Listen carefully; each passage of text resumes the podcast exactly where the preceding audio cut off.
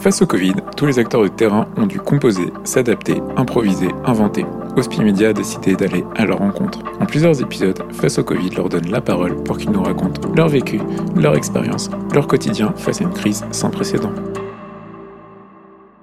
une psychologue qui prend sa douche euh, quand elle a vu un patient avec euh, les soignants super sympas qui euh, me donnaient à ce moment-là les vêtements de rechange, etc. Moi, j'ai jamais vécu ça en fait en, 20 ans. Je suis Axel Van Lander, je suis psychologue clinicienne sur l'unité de soins palliatifs au CHU de Clermont-Ferrand. En mars 2020, je dirais que ça m'a un peu tombé dessus du jour au lendemain. C'est-à-dire qu'évidemment qu'on avait entendu euh, les annonces par les médias, etc., euh, de l'épidémie qui démarrait euh, en France.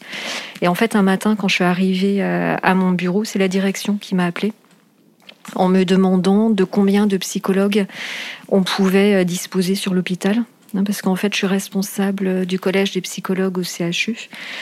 Et donc la direction m'a appelé, ce qui est absolument pas habituel. Hein. C'est la première fois que je, recevais euh, un coup de téléphone comme ça de la direction. Et me demandant du coup de ce qu'il en était des psychologues euh, sur le CHU. Est-ce qu'on pouvait organiser du coup un soutien pour les soignants euh, et donc on s'est retrouvé avec une poignée de psychologues sur l'hôpital qui étaient encore en, en présentiel. Je dirais qu'on était, je sais pas, entre 5 et 10 psychologues encore dans les services les autres qui euh, étaient euh, à leur domicile, considérés en, télétravail.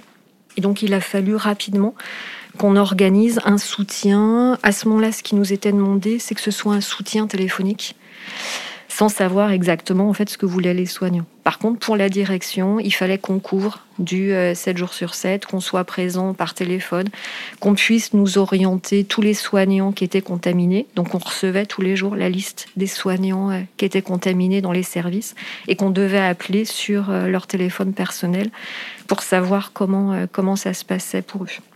Donc c'est comme ça que ça a commencé en fait en mars avec quelque chose d'un peu euh, décalé par rapport à ce moment-là, ce qu'on vivait vraiment de l'épidémie au CHU ici, puisqu'en fait en Auvergne, on a été très peu impacté par la première, euh, la première vague.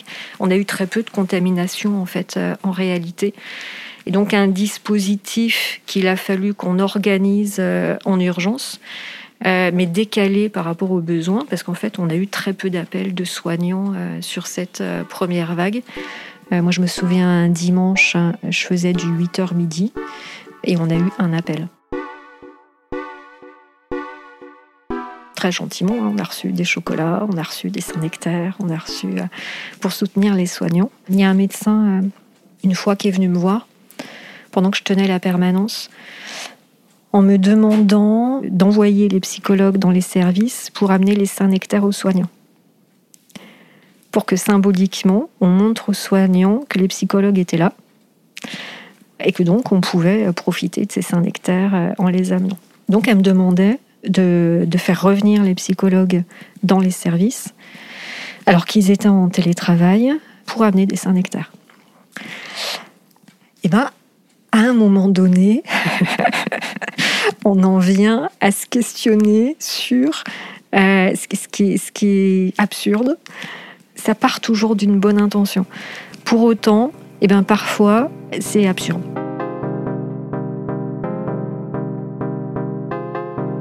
Ce qui se passait sur l'unité de soins palliatifs où j'intervenais euh, toujours, c'est qu'en fait, paradoxalement, on était un peu dans une bulle. C'est-à-dire que c'était un peu, euh, le service était un peu en dehors de ce qui se passait par rapport à l'épidémie. Euh, mon équipe, les médecins continuaient à fonctionner comme d'habitude un peu stressée par tout ce qui se passait. Bah, j'arrivais le matin vers les coups de 7h15, 7h30. Le soir, je partais assez tard. Et je pense que la seule chose qui restait en fait un repère, c'est que dans le service, tout continuait presque euh, de façon un peu protégée. Je continuais à travailler auprès des patients euh, presque comme avant, avec une équipe qui était euh, très solidaire, hein, des soignants, des médecins, mais un peu comme dans une bulle, parce que du coup, avec nettement moins d'intervenants, plus de bénévoles, puisqu'il fallait pas qu'ils prennent de risques ou qu'ils fassent prendre des risques aux patients. Les familles, euh, sur cette période, on a réussi à maintenir les visites pratiquement comme avant, je dirais. La seule chose qu'on a euh, arrêté, c'est que j'organisais un groupe pour les familles habituellement. Donc on a arrêté tout ce qui était groupe hein, pour éviter les réunions de plusieurs personnes dans une même pièce.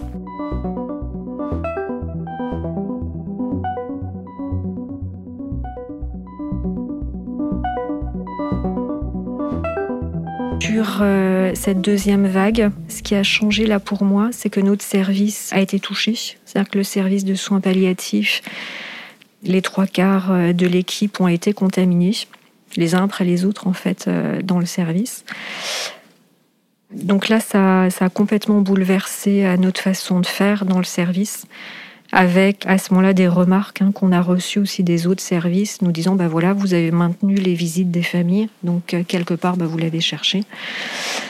Euh, des soignants aussi qui euh, ont pu dire bah oui, mais les familles faisaient n'importe quoi en venant. On a prévenu qu'ils mettaient pas le masque dans les chambres. Donc on a vécu, je dirais, un mois et demi assez difficile jusqu'à Noël. Pendant une semaine, toutes les visites ont été interdites. Donc on, a interdit euh, les visites des familles. Avec, euh, je me souviens d'une patiente qui en entretien euh, a pu me dire qu'en fait pour elle, donc elle savait hein, qu'elle était en fin de vie, qu'elle allait décéder dans le service. Et en fait ce qu'elle a pu me dire, c'est que ça n'avait pas de sens pour elle de vivre. Hein, elle a demandé à être sédatée alors, ce qui n'a pas évidemment été fait, on a repris les choses autrement, mais ce qu'elle a pu dire, c'est que ça n'avait pas de sens de vivre avec des étrangers dans le service, parce qu'évidemment qu'on est des étrangers sans sa famille à ce moment-là avec elle. Et c'est vrai qu'on s'est retrouvé dans un truc complètement, euh, je dirais, démon. Euh, moi, je me souviens d'une conjointe que j'ai croisée euh, à l'accueil. Je passais par hasard et en fait, cette conjointe amenait des affaires pour son mari. Donc elle n'avait pas le droit de monter euh, dans le service. Elle savait en fait qu'elle n'avait pas le droit euh, de monter. Et donc quand je l'ai croisée, bah, j'ai pris euh, les affaires d'où je me suis présentée, j'ai pris les affaires du coup de son mari. Et en fait ça me paraissait complètement absurde parce que je voyais pas en quoi elle était plus dangereuse que moi en fait. En plus, moi, je tournais sur les services. J'allais en réa, maladie infectieuse. Ça n'avait pas de sens. Et ben, alors, ce qui m'a surpris, c'est qu'en fait, il n'y a pas eu de résistance comme une, euh, moi, je l'ai senti extrêmement, euh, alors je vais pas dire docile, mais comme si on, devait se plier à la règle, comme quelque chose qui n'était pas discutable. Sauf qu'en fait, la règle, c'était nous en fait qui la décidions à ce moment-là. C'est-à-dire que les, protocoles étaient particuliers à chaque service. Mais les familles, en fait, se sont euh, pliées à ces règles comme si c'était je sais pas, des, règles institutionnelles non, non dépassables.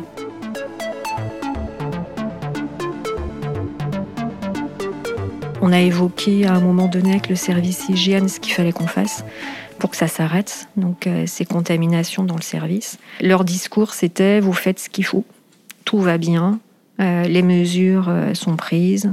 Alors, ce qui se passait sur le service, c'est que les patients qui relevaient de soins palliatifs et qui étaient contaminés par le Covid, évidemment qu'on les acceptait dans le service. On mettait en place les mesures de protection nécessaires pour eux. Alors, est-ce que c'est parti d'un des patients, du coup, Covid dans le service? Bon, on n'en sait rien, puis on ne saura pas. Est-ce que c'est parti d'un membre de l'équipe ou d'une famille? À ce moment-là, ce qui nous a été renvoyé, c'est que dans tous les cas, il ne serait jamais dit que ça partait euh, de l'équipe. C'est-à-dire qu'il fallait presque un peu lisser les choses. Euh, la remise en question euh, pour le service d'hygiène n'était pas nécessaire. En fait, en regardant ce qu'on faisait les uns et les autres, on a nous-mêmes du coup modifié un peu notre protocole. C'est-à-dire que on a arrêté de manger au self. On s'est tous mis euh, quelque part un peu en quarantaine pendant les, repas. Donc moi, pendant deux mois, j'ai mangé euh, dans mon bureau. Euh, voilà, donc il y a eu toute une période particulièrement difficile. Il y a une patiente un jour hein, en entretien qui m'a dit qu'elle était très en colère contre nous. Donc elle a été contaminée dans le service. Elle est, elle est décédée dans le service. Alors, pas que du Covid, hein, évidemment aussi de son cancer. Ce qu'elle m'a dit en entretien, c'est qu'on aurait dû la prévenir. En fait, qu'on était cluster dans le service, qu'on avait des soignants qui étaient contaminés et donc cette patiente euh, qui a été contaminée euh, m'a dit que c'était pas normal, qu'on aurait dû la prévenir et qu'à ce moment-là, elle aurait mis un masque. Et c'est vrai qu'avec le recul, on n'a pas laissé euh, ce choix-là aux patients dans notre service.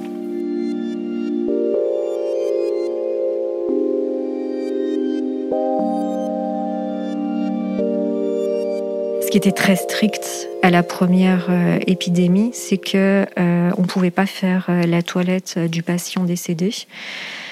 le patient était mis en housse et, ça, ça a été extrêmement difficile pour les équipes puisque c'est l'équipe qui mettait le patient dans la housse.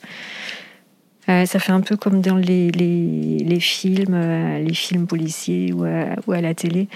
Ça, c'est pas notre pratique habituelle. Notre pratique habituelle, c'est que on fait la toilette euh, dans la chambre, on habille le patient, on permet à la famille de venir dans la chambre et de se recueillir, et le patient est descendu euh, qu'ensuite. Et ensuite, c'est plus les soignants en fait qui euh, s'occupent de la mise en housse. Donc là, on n'a plus toute cette transition entre euh, la vie et la mort, avec cette forme de respect pour, euh, pour les patients et ce temps du coup euh, pour les familles.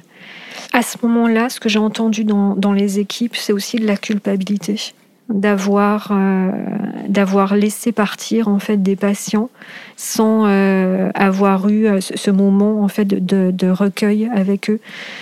Il y a des soignants qui ont pu dire dans un groupe, on a eu la sensation de les jeter en fait.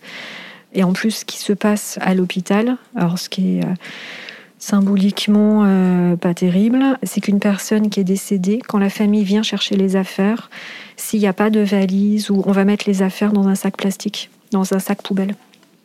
Donc les sacs poubelles euh, noirs. Et donc les soignants, ça leur a donné cette même image, en fait, de jeter, de jeter les patients. Donc avec le recul, quand en fait les mesures ont changé, alors déjà il y a des groupes que j'ai faits où les soignants ne savaient pas que les règles avaient changé. On a été dans le rôle de, leur, de les informer du fait que là, ils avaient à nouveau le droit de faire euh, la toilette mortuaire. Là, il y a eu du soulagement de la part des équipes, enfin de pouvoir faire comme ils faisaient avant. C'est extrêmement difficile parce que c'est des services, alors pas sur l'unité de soins palliatifs, mais par exemple sur l'EHPAD ou les longs séjours, où les soignants connaissent les patients depuis des années, et du coup, les laisser partir dans ces conditions, pour eux, vraiment, c'était, inacceptable. Hein, donc les soignants étaient très en colère, très coupables d'avoir laissé faire. Et avec des soignants qui se sont dit, ben, on n'aurait pas dû accepter, en fait, d'appliquer euh, les règles qu'on nous a demandé euh, d'appliquer. Quand on, quand on reprenait les choses, évidemment qu'ils prenaient conscience que l'intention n'était pas volontairement mauvaise. Et que c'était au fur et à mesure des avancées aussi, des découvertes vis-à-vis du Covid où on découvrait qu'on pouvait faire la toilette d'une personne décédée, puisqu'on l'avait fait de son vivant, ça n'avait pas de sens de ne pas la faire quand la personne était décédée. Il a fallu en fait du temps aussi euh, au fur et à mesure pour réinterroger des règles qu'on a mis en place en urgence. Tout s'est fermé partout, donc euh, plus de visites, plus de bénévoles. Les repères en fait ont changé en, permanence. C'est là où, où c'est complexe parce qu'on en vient en tant que professionnel ou en tant qu'organisation, à devoir à un moment donné trouver des repères qui soient les, plus, je sais pas comment dire, mais euh, alors déjà les moins absurdes possibles, les plus rationnels. Nous espérons que ce nouvel épisode de Face au Covid vous a plu. À la réalisation, Jérôme Orbillard, au mixage, Alexandre Debuchy, qui a aussi composé la musique. Dans le prochain épisode, nous entendrons Sylvain Lameran, aumônier catholique au CHU de Lille. Vous pouvez écouter ou réécouter Face au Covid sur hospimedia.fr sur votre application de podcast préférée. N'hésitez pas à nous soutenir en nous laissant des commentaires ou des étoiles.